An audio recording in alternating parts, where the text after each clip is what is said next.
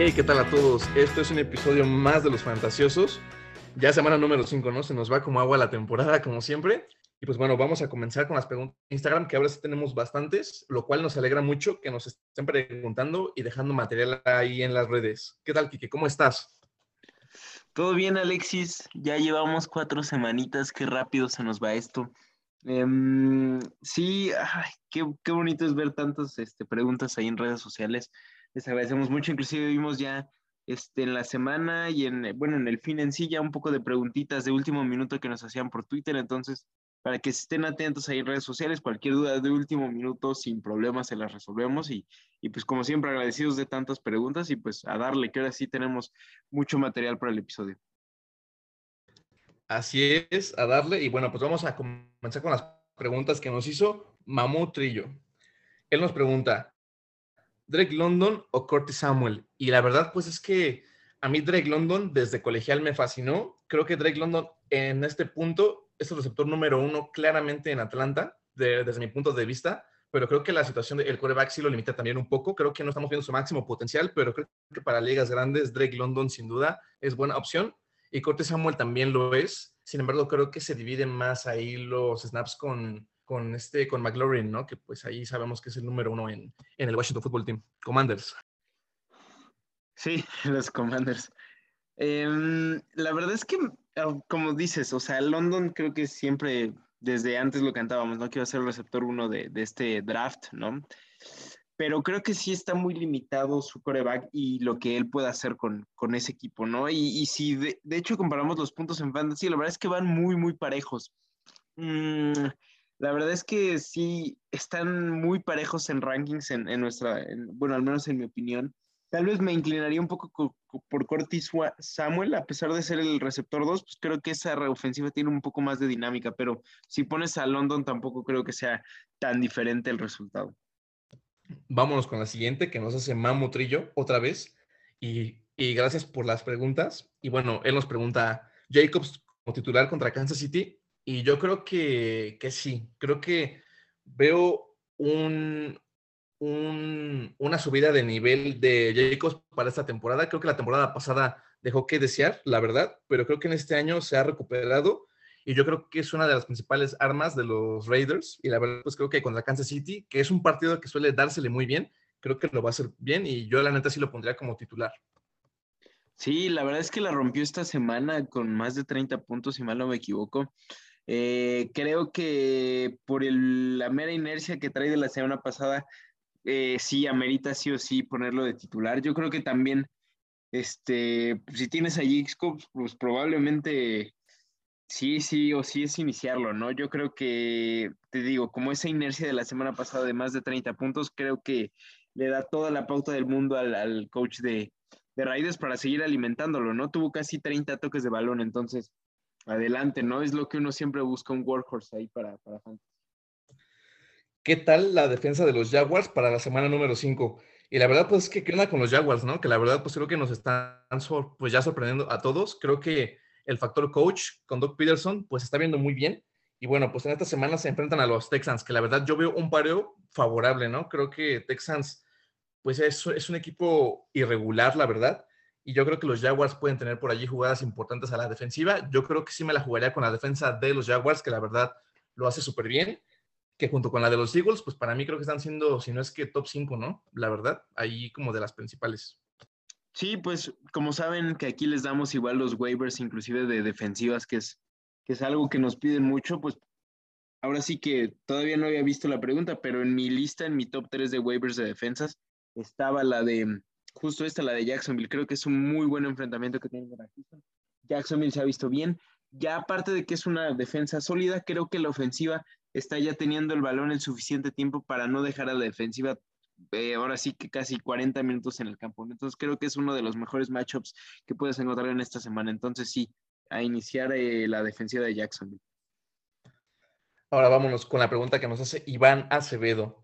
¿Qué tan conveniente es cambiar a Swift o a Jonathan Taylor. Y híjole, yo creo que son jugadores que la verdad, pues se meten caros, ¿no? O sea, a pesar de sus inconsistencias, que bueno, ya platicaremos un poquito de lo de Taylor en otra pregunta, yo creo que te conviene, pero siempre y cuando te vayan a pagar con algo que valga la pena, ¿no? con jugadores que la verdad pues estén en buen nivel, aunque yo creo que en este punto quienes saben jugar al fantasy saben que el panorama para Swift y para Taylor no se ve muy bien por la situación personal y por la situación de Taylor, que la verdad no está funcionando la, la línea, ¿no? Que creo que eso cambió mucho con respecto al, al año pasado y la verdad yo creo que sí te conviene cambiarlos, pero por cosas que valgan la pena.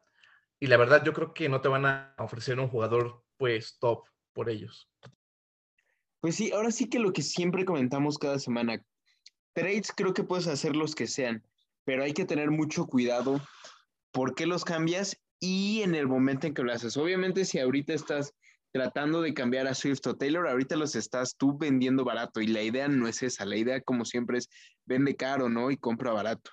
Al revés, diría que si estás en otras ligas y por ahí ves a alguien que tiene de Andre Swift o Jonathan Taylor, yo digo que le apuestes ahí con, con un, trade ahí a, esa persona, ¿no? Pero si tú eres el dueño de esos, ten mucho cuidado, no te dejes ir por, por ahorita el valor bajo que tienen estos jugadores, ¿no? Recuerda en qué posiciones los drafteaste, entonces trata de buscar algo similar en ese valor, tal vez no te lo ofrezcan, pero tal vez tienes que ser paciente, ¿no? Y ahorita cuando sea la pregunta de Jonathan Taylor, ahí nos vamos a hablar un poquito más en ese caso de, de JT. Vámonos con las preguntas que nos hace Eric, que como siempre, muchísimas gracias, que está siempre por acá. Ya sabes, ¿no? Un, un, este, un agradecimiento enorme. Bueno, él nos pregunta, ¿Jamal Williams o Keenan Allen en el caso de, que lleguen a jugar para la semana 5? Bueno, pues a mí la verdad gusta mucho Jamal Williams, pues, o sea, creo que es un, es un jugador que la neta se ha visto muy bien, que creo que lo ha hecho bastante cool. No, no se esperaban grandes cosas de él, sin embargo la está rompiendo. realmente sí la está rompiendo, pero creo que Keenan Allen ahí con Justin Herbert, si ya juega Keenan, creo que en, en definitiva yo me iría con Keenan, porque creo que va a tener hambre de, de pues de generar puntos, ¿no? O sea, para su equipo, lo cual pues para Fantasy será ideal, ¿no? Y también pues hay que ver el matchup que es contra los Browns, que yo creo que tienen un, un matchup pues medio favorable. Creo que el perímetro de los Browns no es tan bueno como se pensaba. Creo que Keenan puede hacer un daño más grande. Siendo honesto, no creo que juegue Keenan, pero bueno, vámonos al supuesto de en caso de que juegue. Para mí yo creo que iría más la respuesta en, esta lógica y va más hacia Detroit y es si juega de Andre Swift. Si juega de Andre Swift, implica que Jamal Williams vuelve a su rol de, vamos, no sé si dos, porque estaría regresando Swift eh, lesionado, pero al menos un rol de compartir toques, no de balón.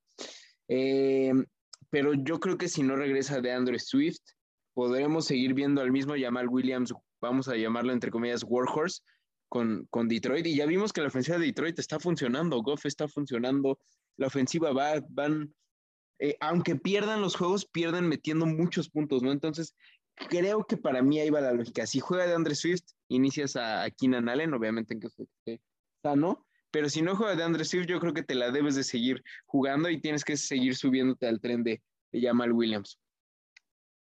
Igual creo que por ahí tenemos pregunta de Keenan Allen, ¿eh? entonces ahorita igual nos metemos ahí un poquito tema de salud. Así es. Y bueno, pues nos seguimos con la pregunta que nos hace Eric.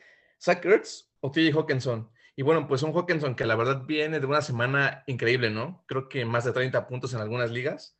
Creo que Hawkinson por fin se está viendo su potencial real en fantasy. O sea, para mí creo que Hawkinson sano y con una buena química con Jared Goff, creo que pues pues creo que Hawkinson se mete pues pues en ese top 5 de alas cerradas, ¿no?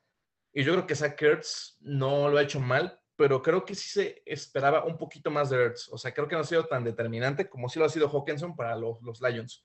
Yo creo que me iré con Hawkinson, pero bueno, o sea, si, pues, si tienes a Ertz, pues síguelo guardando. Creo que te puede servir cuando no juegue Hawkinson, ya que sabemos que tiende a lesionarse bastante, ¿no? Que pues ojalá que no sea el caso, que es un gran jugador.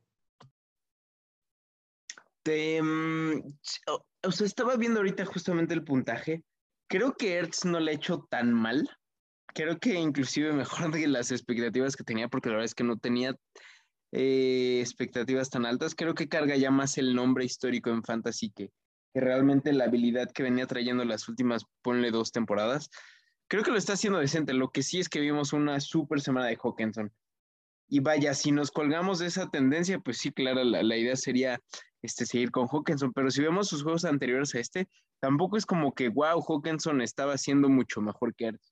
No sé si es un atípico, eso sí habrá que verlo con las semanas, pero yo creo que vamos a la lógica que hemos comentado otros, otros episodios, ¿no? Yo creo que si quieres ir por un poco más de upside, de, jugártela, pues yo creo que Hawkinson vale la pena. Y si quieres seguro, al parecer Ertz trae ahí una tendencia de poquito más de 10 puntos, ¿no? Creo que depende mucho del matchup. Si ves que es un matchup eh, que necesitas tus 10 puntos como para cerrarla bien, yo creo que inicia Ertz. Si quieres ir por el upside, Hawkinson, ¿no? Pero creo que es de esas veces que la corazonada dice que Hawkinson es. Así es, yo también jalo con Hawkinson. y va contra mis, mis pads, ¿eh? que no es cualquier cosa. Bueno, pues ahora, ¿qué hacer con Dalvin Cook? Y bueno, yo creo que Dalvin Cook, híjole, pues un caso también muy curioso, que bueno, ha pasado a corredores fantasy como McCaffrey, como Barclay, le ha pasado también a Camara. Bueno, le está pasando a Camara más bien, ¿no? Como que ese bajón tan, tan estrépito, ¿no? Creo que Dalvin Cook, la verdad, pues es que yo lo seguiría guardando. Obviamente, Dalvin Cook es para que lo selecciones en la primera ronda o en la segunda máximo. Creo que es un jugador que te costó caro en draft. Yo la verdad creo que lo seguiría guardando pero pues igual si es una liga chiquita y en la cual tienes a corredor suplente muy bueno, o a corredores suplentes buenos, creo que pues igual y sí ponerlo por allí como en un trade o algo. Pero la verdad, pues creo que Dalvin Cook en cualquier partido te puede despertar, ¿no? Como lo vimos la temporada pasada, que ya sobre el final fue cuando realmente sacó muchos puntos fantasy y pues yo creo que a muchos pues les hizo ganar partidos ya en la recta final, ¿no? Que sabemos que es la recta más importante. Creo que Cook va a despertar en algún punto de la temporada. Pues sí, es el tema ahora sí que con, tus primeras y segundas rondas del draft, ¿no? La verdad es que estás hasta cierto punto casadas con ellos, ¿no? Eh, no los puedes dropear, ¿no? Porque hay muchas ligas que bloquean como el drop de, jugadores importantes. Eh, trade, pues, te lo van a dar ahorita un trade muy bajo, yo creo, por, por el valor de él. Yo creo que no hay de otra más que seguirlo poniendo. Y yo creo que el upside que tiene Dalvin Cook y el pasado que nos ha demostrado, creo que amerita al menos tenerlo en flex, ¿no? te digo, a menos de que estés en una liga de cuatro personas que pues, tengas en la banca mejores opciones, pues sí, tal vez lo pones en la banca, pero yo creo que en ligas más grandes, de seis en adelante, yo creo que no hay mejores opciones de Dalvin Cook, al menos hasta para ponerlo en flex, ¿no? Entonces, yo creo que sigues con él. Así es. Y bueno, pues ahora ya vámonos con la pregunta que nos hace también Eric. Defensa de Dallas o la de Rams para la semana número 5. Híjole, ¿no? Pues es que de hecho, pues se enfrentan directamente, ¿no? Creo que la defensiva de los Cowboys, como lo comentábamos, la verdad lo ha hecho bien. Creo que tienen jugadores, o sea, tienen play, playmakers que pueden sacar la diferencia, la verdad. Pero creo que también la, la defensa de Rams también es una buena, es buena opción, ¿no? O sea, siguen teniendo allí a, pues, jugadores importantísimos. Pues en Aaron Donald, un histórico. Jalen Ramsey, ¿no? Que sabemos que, pues, de lo que es capaz, ¿no?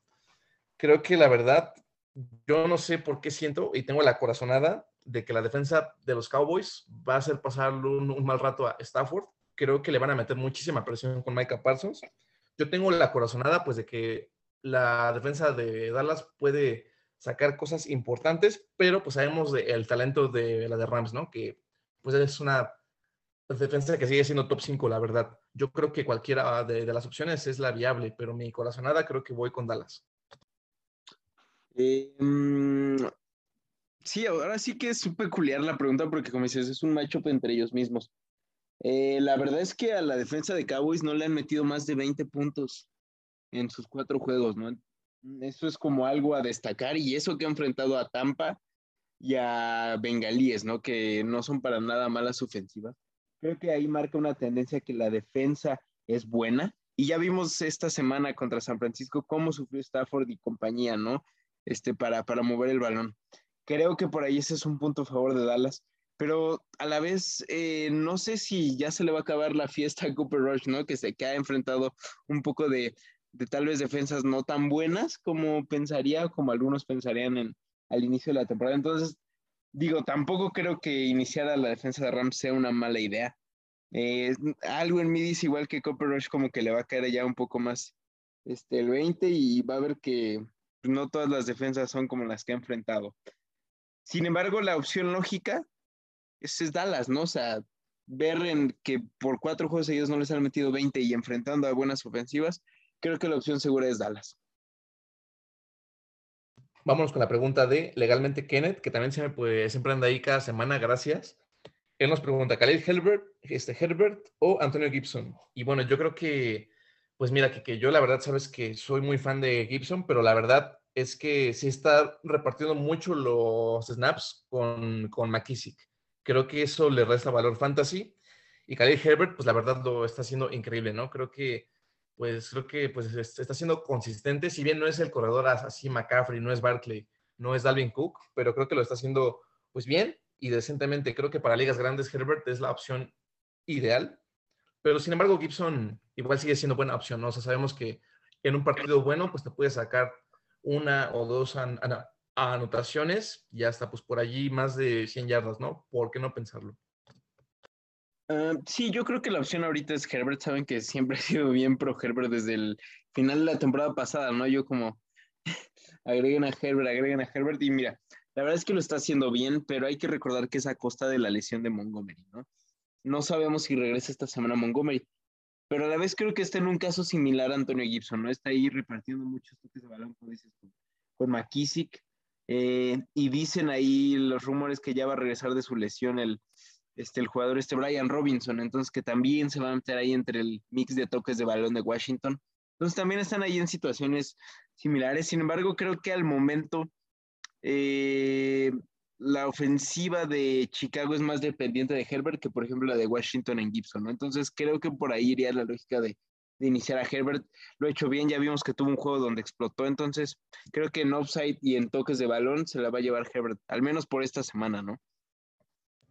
¿Qué piensan de Gino Smith para la banca? Y la verdad, pues no me quiero tardar tanto. Yo, pues, yo creo que Gino Smith es buena banca para ligas grandes, pero creo que si es una liga chica de menos de 8, la verdad, pues creo que hay corebacks pues mejores para banca, ¿no? Que, que Gino. Sí, sinceramente, yo la neta lo dropearía. Sí, pues no agregaría mucho más. Yo creo que sí hay, puede haber muchas mejores opciones, al menos que estés en liga como de estas especiales que tienen como dos corebacks o tres corebacks, pues sí, tal vez, pero pues si no, la verdad es que sí hay mejores opciones que Gino, pero bueno, en la banca está bien, no, no creo que sea la peor opción del mundo. Alan Serrano, ¿a quién alineo?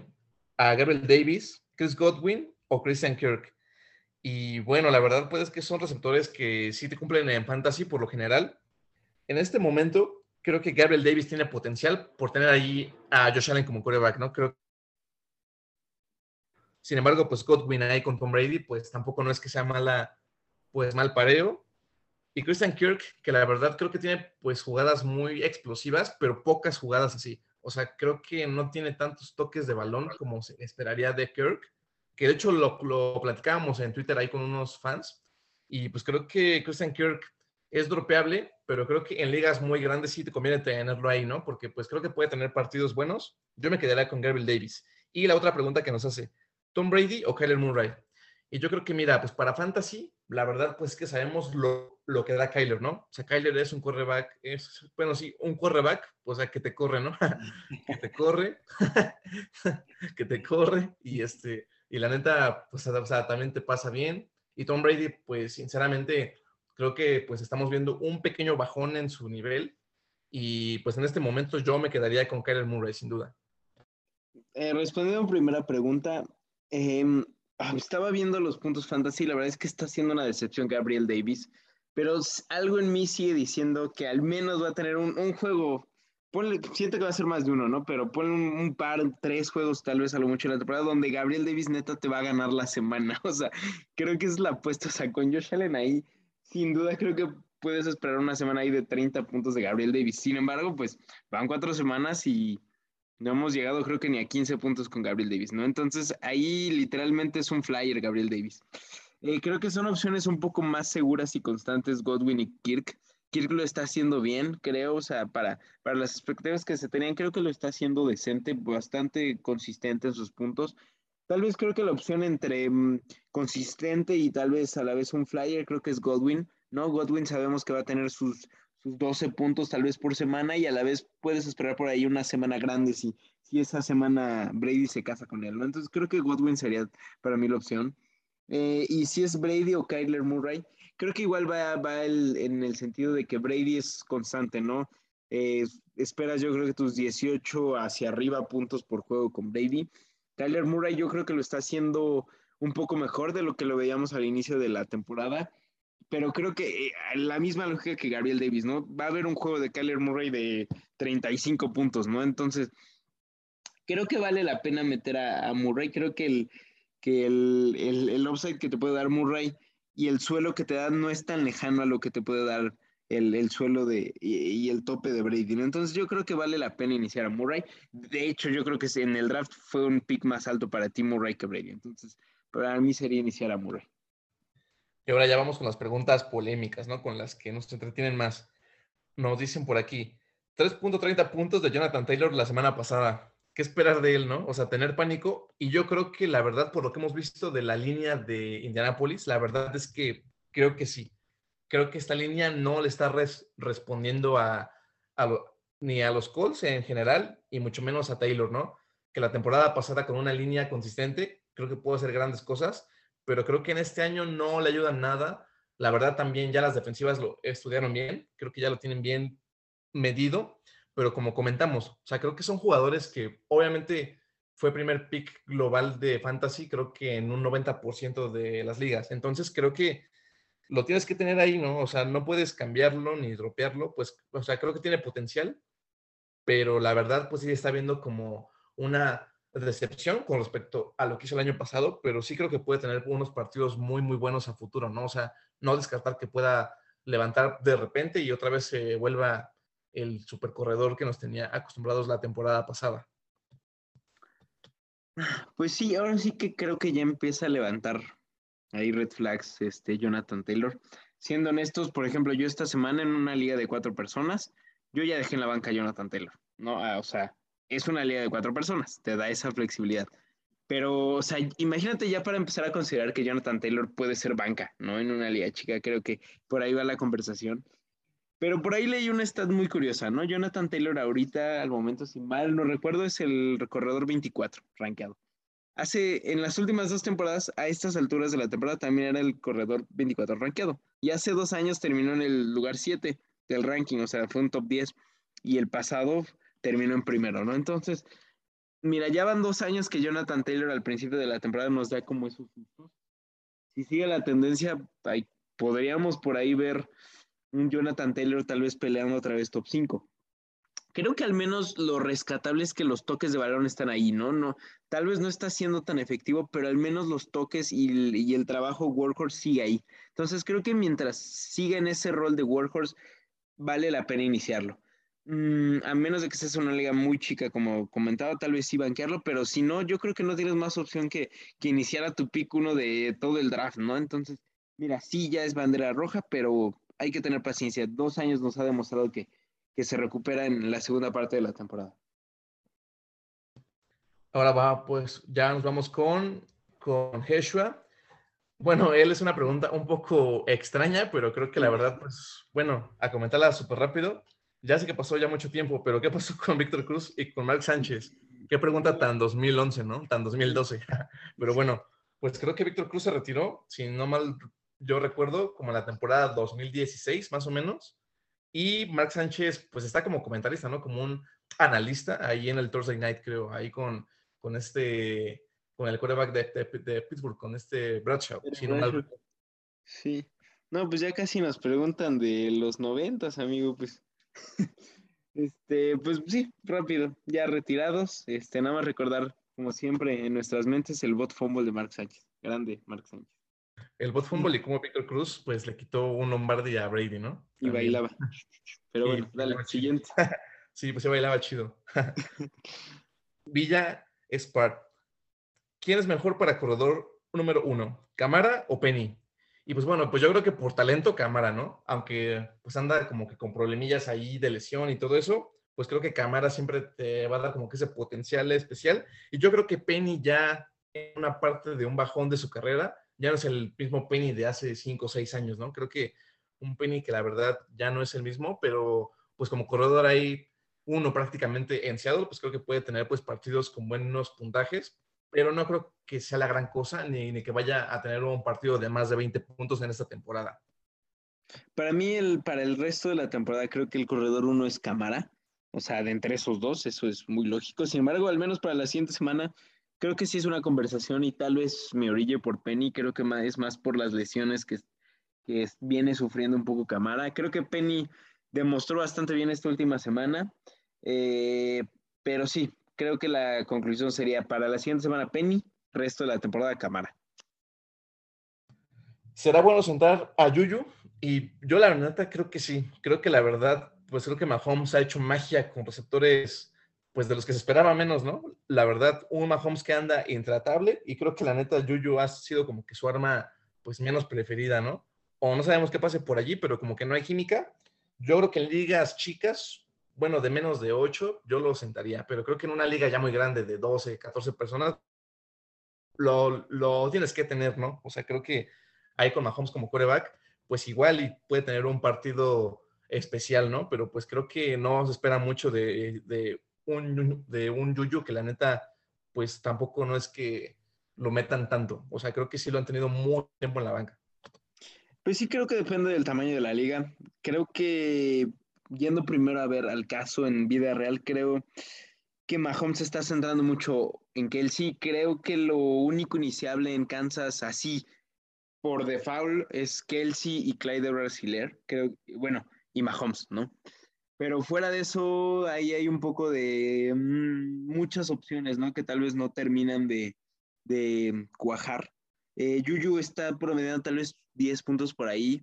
Si estás en una liga muy grande, tirándole tal vez como a 14, 16 personas, pues en esas ligas, la neta es que lo que se mueve y lo que dé puntos, pues lo inicias, ¿no? Entonces, en ese caso, pues sí dejas a Yuyu, pero en ligas tal vez de 10, 8, pues sí, sería banca y inclusive podrías encontrar algo bueno en, en, waivers, ¿no? Tal vez hasta para soltarlo, pero bueno, Yuyu tal vez te va a dar tus 10 puntos ahí en, ligas muy grandes.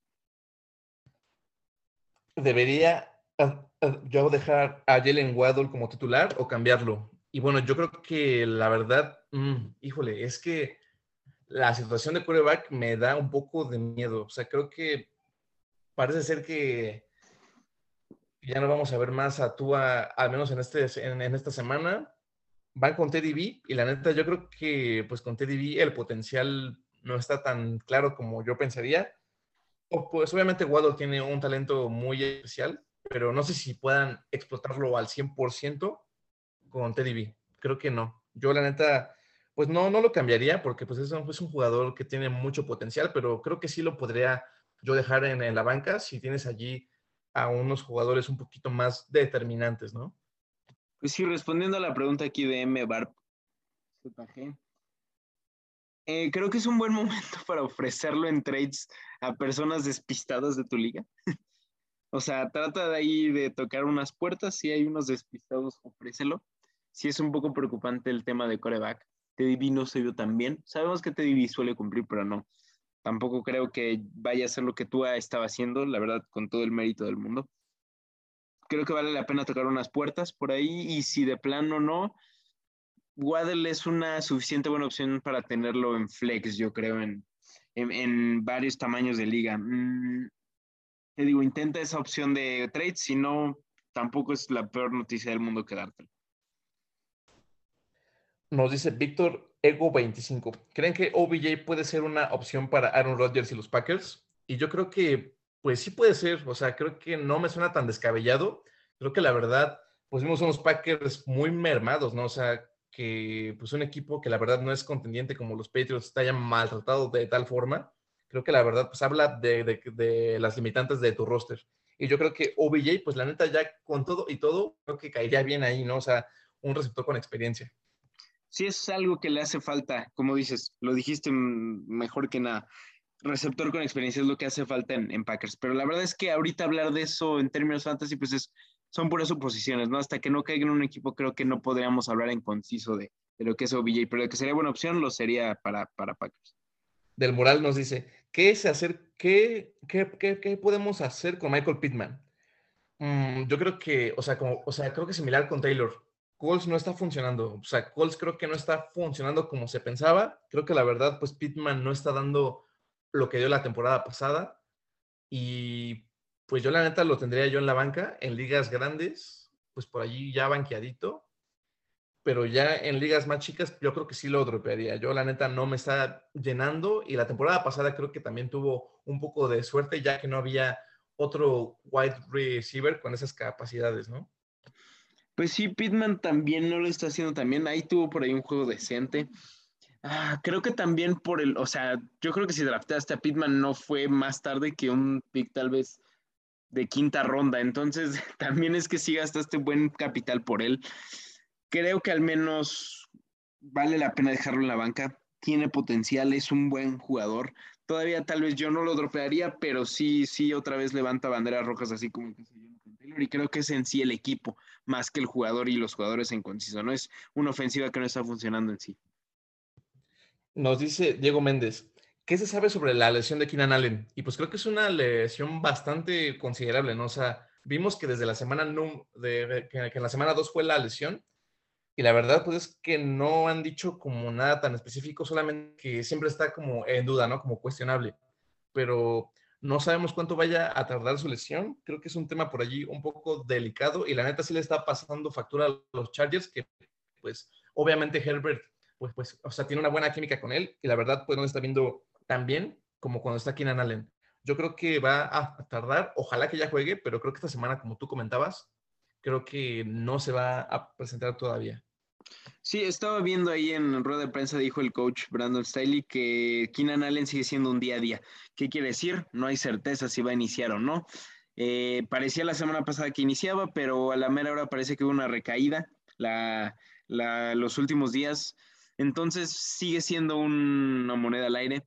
Eh, yo creo que prepárate para que también no inicie esta semana. ¿No? Es, ese día a día no da muy buenas esperanzas. No, pues dice Pupi Ortiz. ¿Creen que los Chargers y los Bills están inflados o les tocó un calendario duro? Y bueno, pues para hablar en fantasy, yo creo que la verdad son equipos que, que tienen mucho potencial fantasy. O sea, creo que tanto la defensiva como la ofensiva creo que tienen un potencial increíble sino es que son pues, dos de los equipos con más talento, ¿no? Para Fantasy. Pero creo que esos partidos tan apretados, o sea, pues sabemos que la conferencia se apretó porque todos se armaron muy, muy bien. Entonces yo creo que sí está pasando un poco factura el calendario, que está complicado para ambos, pero creo que para Fantasy son opciones segurísimas sus, jugadores de, las, de ambas franquicias. Sí, pues, o sea, nada más que agregar, la verdad, son equipos top para términos fantasy, para términos liga real, son de los más esperanzados en llegar lejos a playoffs. Y términos fantasy, pues lo que hemos comentado siempre de esos equipos, son equipos totalmente de iniciar muchas de las piezas que tienen. Entonces sí, calendario duro sí lo tienen, sin embargo tal vez no haya muchas mejores opciones que, que las personas que, o los jugadores que tienes de esos equipos. Vámonos con la última de Jonathan Trujillo. Sería bueno tradear a Michael Thomas y yo creo que la verdad, sí, creo que la situación de quarterback no me convence tanto con Thomas. Se vio bien cuando regresó, ¿no? O sea, en semana 1, semana 2 se vio bien, pero creo que ya las últimas dos semanas ya vimos que realmente fue un espejismo. Creo que Michael Thomas no está al nivel que nos mostró pues hace dos, tres temporadas, ¿no? Que era pues prácticamente el, el número uno para Fantasy creo que no espero grandes cosas de él. Yo sí lo tradearía por algo mejor, la verdad. Sí, yo creo que sumando eso también mucho es por Olave, ¿no? Ya empieza a tomar un rol un poco más preponderante y aparte la situación de coreback no es la mejor. Yo creo que si encuentras algo decente en trade, lo amerita y si no, aún teniéndolo en la banca, creo que es de valor ahí cuando empiece, ya sabes, las semanas de bye, es una opción sólida teniéndolo y viniendo de la banca. Y vámonos ya rapidísimo con los waivers. Bueno, pues vámonos con backs. Yo tengo uno que pues obviamente es la opción lógica, Latavius Murray en, los Broncos, ¿no? Ya se sabe que Javonte Williams se pierde toda la temporada, por lo que Latavius Murray pues va a tratar de asumir el rol de Javonte Williams, pero creo que no sé qué tantas expectativas habrá que tener, pero creo que lo puede hacer bien. Vámonos también con receptores y tiene que ser George Pickens, ¿no? Que lo comentábamos ya pues hace dos semanas. Pickens la está rompiendo con Pittsburgh. Creo que ha sido como de lo único positivo que ha tenido Pittsburgh en, este comienzo de, la temporada. Y la verdad, pues qué novato, ¿no? O sea, allí codeándose en números junto con Drake London, junto con Garrett Wilson, ¿no? Que han sido los destacados de los, de, los novatos. También me gusta mucho Michael Gallup, que ya regresó con Dallas. Pues creo que Gallup es opción súper buena para, para receptor y creo que ya también, o sea, tanto Cooper Rush como Prescott, pues pueden tener una buena química con él. Y pues ya para finalizar con alas cerradas, pues me gusta Will Disley de Seahawks. O sea, creo que Will Disley de Seahawks lo está haciendo bien. Ha sido como que de las pocas armas seguras junto con Metcalf para Gino. Y yo creo que lo va a seguir haciendo bien, pues son manos seguras.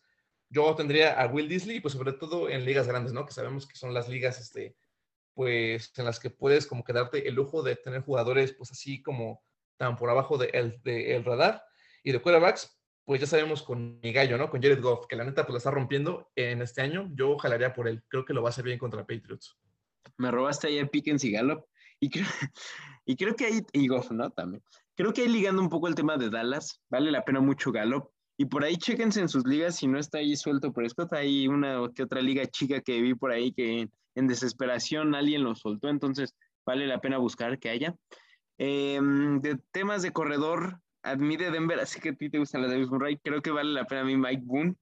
Eh, sabemos que en su momento sustituyó muy bien a Dalvin Cook cuando estaba en, en Vikingos. No sabemos quién va a iniciar, es una moneda al aire, nadie lo sabe, pero creo que Mike Boone o la Davis Murray pueden ser buena opción.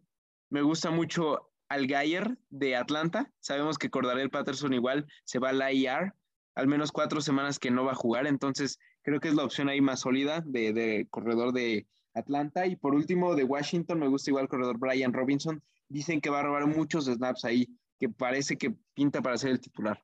Este, ya nada más eh, waivers eh, de defensas como cada semana, súper rápido. Me gusta mucho defensa de Vikings contra Chicago. Sabemos que Chicago le está pasando mal en ofensiva. Me gusta Dolphins contra Jets y sobre todo Buccaneers contra Atlanta. Me gustan mucho esas tres defensivas y la que ya habíamos comentado de Jacksonville contra Houston. Así es, y ya por último, a los corredores de Patriots con Harris y con Stevenson, pues creo que la están rompiendo, la rompieron contra Green Bay y creo que la van a seguir pues rompiendo con esa, pues con ese coreback novato, ¿no? Que está ahí con los Patriots. Y, bueno, pues esto sería todo. Nos despedimos y muchísimas gracias por las preguntas. Nos gusta mucho, amamos que nos dejen tanto material para platicar en, el, en, los episodios, en el podcast. Y pues aquí seguimos como, como cada semana. Ahí síganos en las redes sociales y pues aquí andamos al pendiente para sus dudas fantasy Ahí estamos en el Twitter al pendiente con las lesiones, con jugadores cuestionables y con los que no juegan de última hora, ¿no? Sí, la verdad es que abrazo a todos los que nos, nos mandan preguntas, estamos muy agradecidos, nos dan mucho material y miren, tanto material nos dieron que hasta andamos a las prisas cerrando el episodio, ya ni tiempo nos dio de juegos fantasy, la verdad es que recibimos ahora sí creo que es el récord de preguntas en un capítulo, muchas gracias, este, y pues ya para cerrar, como dice Alexis, Cualquier tema en redes sociales estamos ahí. Preguntas de último minuto, sin ninguna duda, ahí vamos a estar pendientes. Síganos en, las redes, eh, sigan ahí a NFL Latino, ahí con sus preguntas cada semana. Este, cuídense mucho y nos escuchamos la siguiente semana. Hasta luego. Hasta luego. Hasta luego.